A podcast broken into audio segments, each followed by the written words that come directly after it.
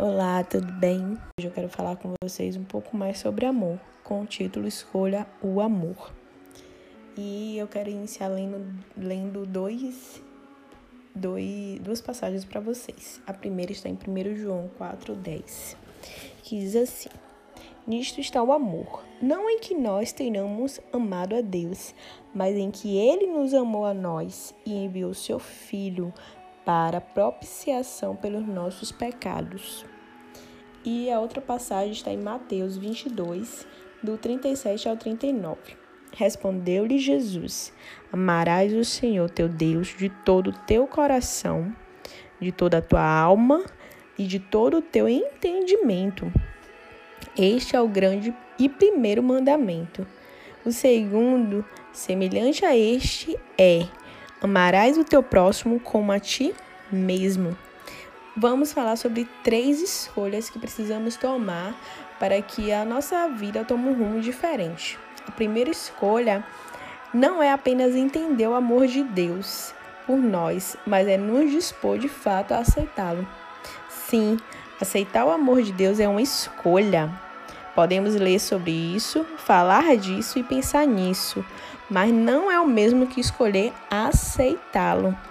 Escolher aceitar o amor de Deus significa aproximar-se dele, passar um tempo em sua presença, abrir o coração para ele, querer conhecê-lo, entender quem ele é e desejar ser mais semelhante a ele. Escolher aceitar o amor de Deus mudará completamente a sua vida.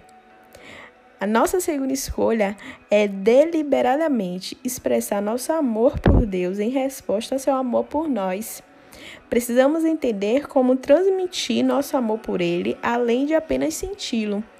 Não há nada mais a fazer e certamente não podemos amar os outros de maneira intensa sem antes aprender a mostrar o nosso amor por Deus.